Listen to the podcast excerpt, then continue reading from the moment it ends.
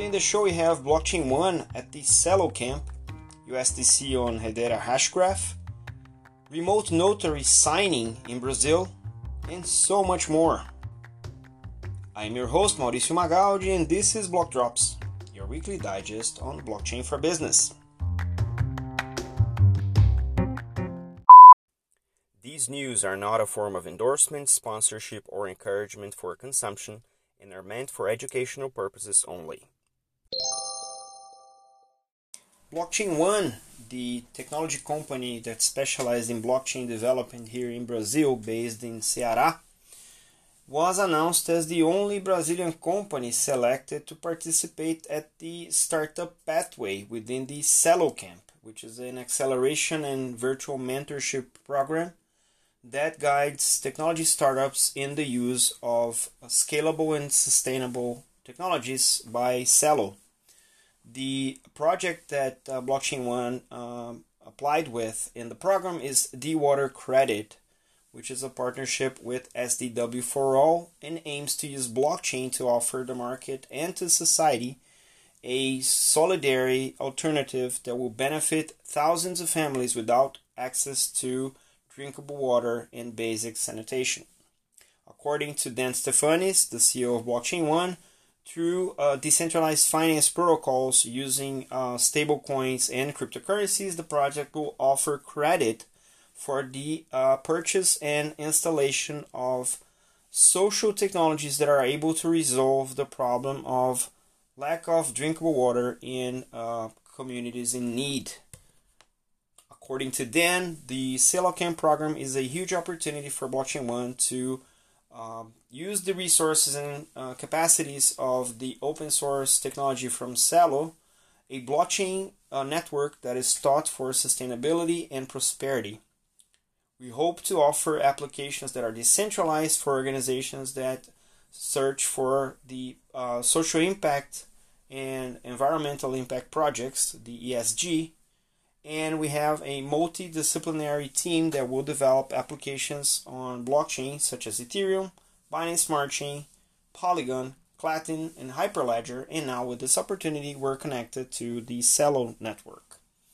The project aims in the long run uh, the creation of a DAO, a decentralized autonomous authority uh, organization, sorry, that will ensure the, the collaborative uh, participation of all the uh, holders of the D-Water token in the decision making process, uh, and they are going to be responsible for the evolution of the project. The idea of taking uh, drinkable water to uh, uh, far reaching communities came from the young scientist Ana Luisa Bezerra, who developed the project called Aqualuz the only technology in the world that will treat uh, the water from the, uh, uh, the, the water systems with the solar uh, light, which is uh, focusing on uh, rural agricultural areas without the access to water.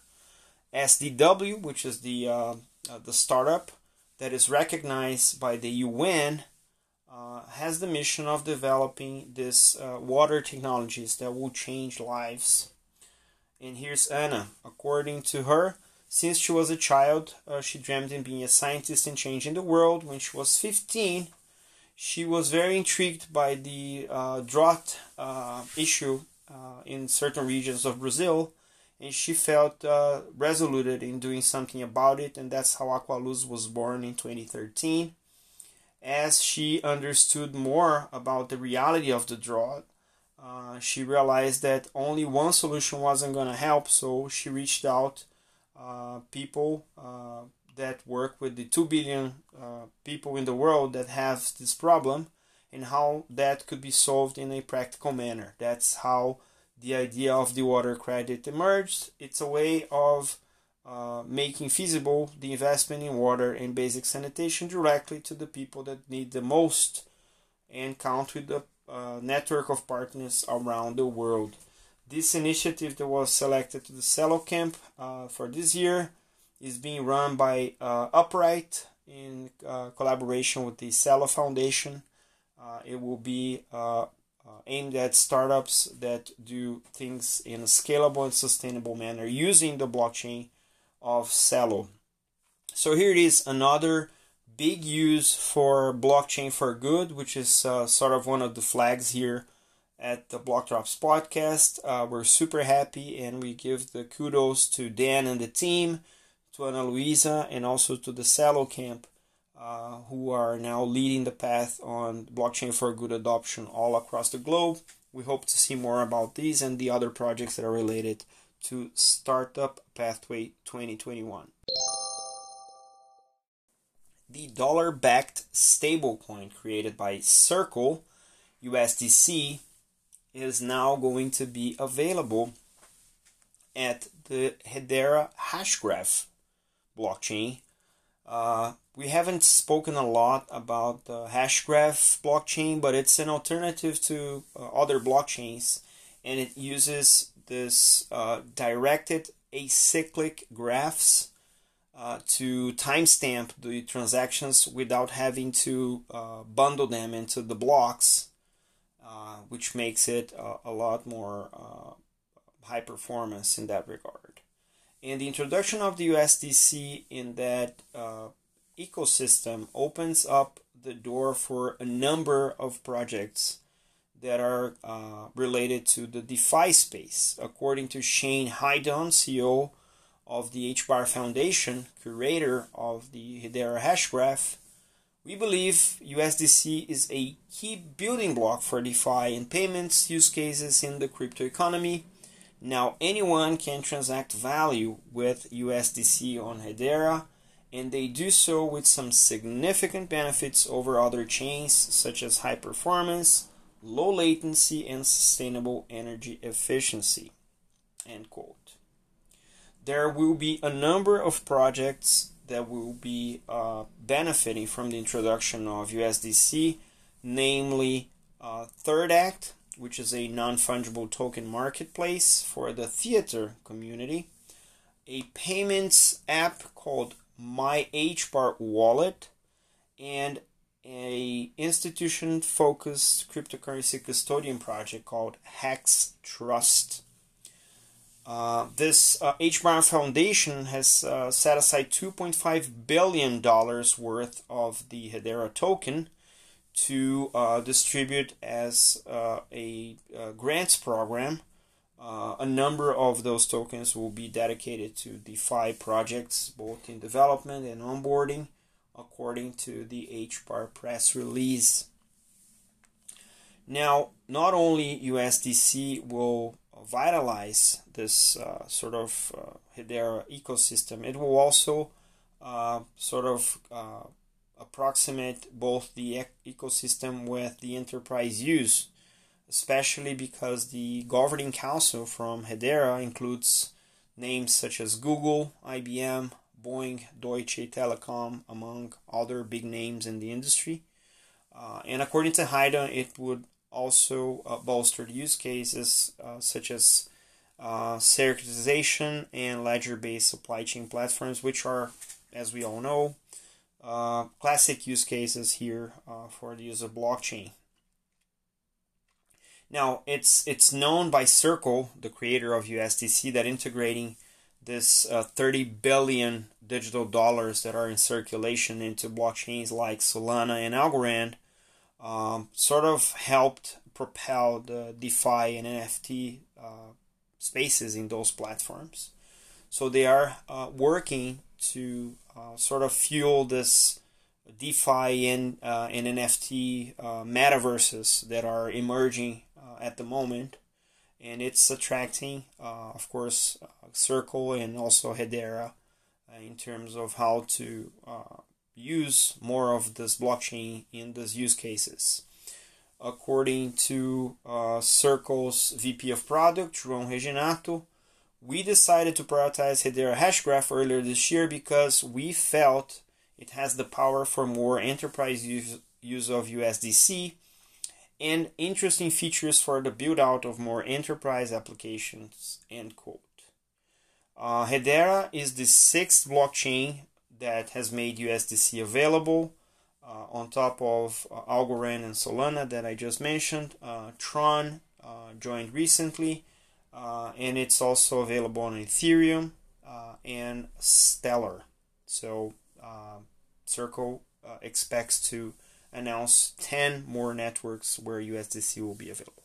So interesting move. We'll see how that reflects on the uh, growth of use cases with Hedera, which is uh, one of the uh, blockchains that we haven't mentioned a lot. So hopefully, with the uh, injection of USDC being available, we'll see more and more use cases that use this uh, sort of different dynamic blockchain for DeFi use cases and more.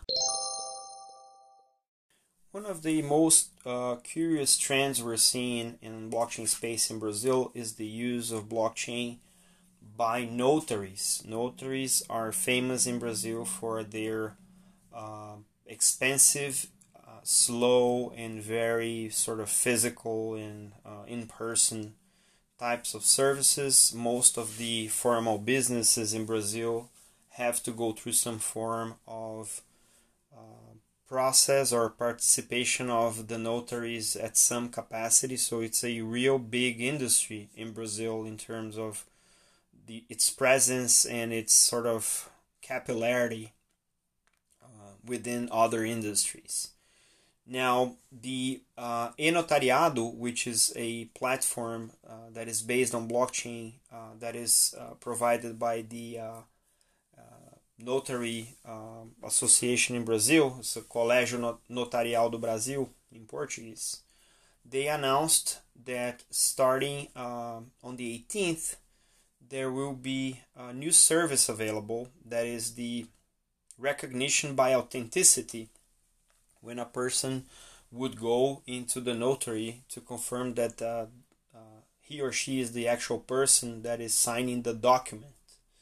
Uh, this doesn't cover what uh, we call here in Brazil the uh, the uh, recognition of the signature by um, similarity, which is when you have to compare that a signature in one document is close enough the same signature that is on file in one or more notaries. So this hasn't yet been uh, digitalized, but in this process for the uh, recognition by authenticity, uh, the process is going to happen in uh, somewhat of a virtual process. So the person has to send the signed document to the notary where they have the signature on file. Then they'll schedule a video conference with the with the notary so they can confirm the identity and the civil capacity of the person that is signing the documentation. After that, the user will sign a uh, thermal validation electronically, and the notary will recognize the firm as authentic in the original document, and then will uh, make it available to be uh, retrieved at the notary or to be delivered to the uh, to the recipient of the documentation. So although it's not 100% digital, the fact that you can now sign something and you don't have to go into the notary, and every step of the way this has uh, this gets recorded on the blockchain, sort of makes you know everyone's lives uh, a lot easier uh, in that regard. According to Gisele Oliveira de Barros, she's the president of the CNB. This new act sort of revolutionizes one of the services that are most traditional uh, performed in the notaries and all over Brazil. This is a new module of the eNotariado electronic platform now uh, aiming to support a high, uh, highly complex demand, which is demanded by buyers and sellers that are celebrating uh, legal acts that are complex with high value and that demand the recognition of the signature by authenticity so it has legal uh, security and public faith of the notaries. End quote. So there are many um, many services that are that have been uh, made available in digital form, uh, like power of attorneys, uh, wills, public records for purchase and sale, donations, and divorce.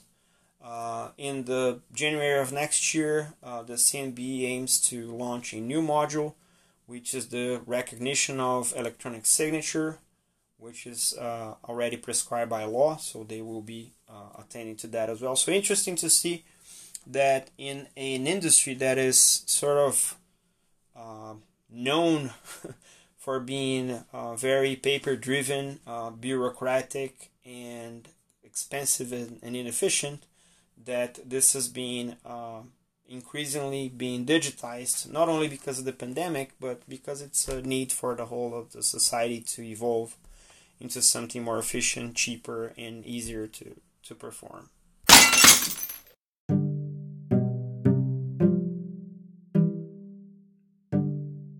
And because the week was packed full of news, here is more.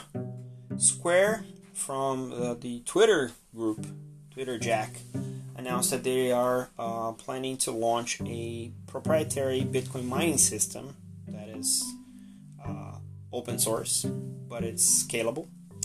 Uh, PayPal launched a study on fintechs, pretty interesting. Goldman Sachs uh, also demanded a level playing field for digital currency, so the regulators have to work on that. Coinbase announced a marketing partnership with NBA. We'll see how that evolves. IOTA, the blockchain that's aimed at IoT devices, launched a beta, a beta release of the smart contracts capability. So we'll see how that's going to uh, impact the machine to machine financials that uh, IOTA sort of prescribes.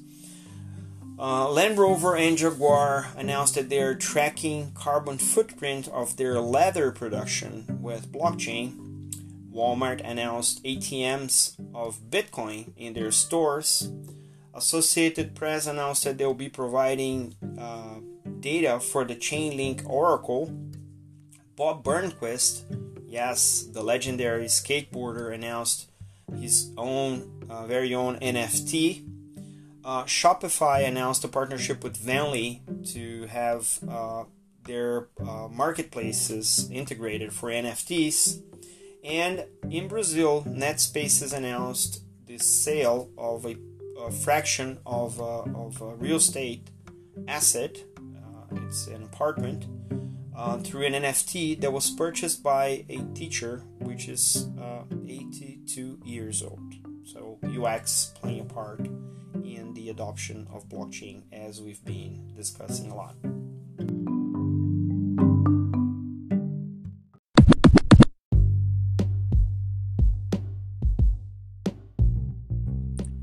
Blockdrops podcast is available on Spotify, Anchor, Google Podcasts, and Apple Podcasts, and most of the major podcast platforms.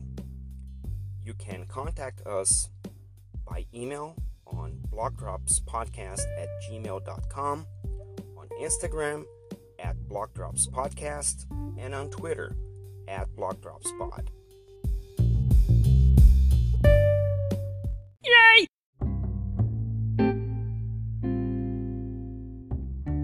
Shoutouts today to Dan Stefanes, Fábio Chesini, Scott Trowbridge, Claudia Mancini, José Fernandes da Ponte, Brian de Souza, Kate Rauch, Matheus Bombig, Andrea Frosinini, Priscila Koukoui, and Hugo Pierre for sharing the links that you will find in today's episode notes.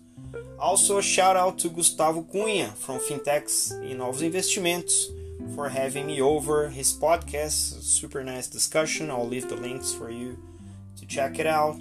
Also to Carol Furlan for inviting me to talk about notaries at uh, Itaú BBA. Also Tamila Talarico from Daniel Law for inviting me to discuss NFTs applied to uh, patents and other use cases with her team. And also to Yuri Campos and Christian Aranha, whom I will be speaking with next Tuesday on the event at Casa Firjan. This is all for today. See you next time. Ciao.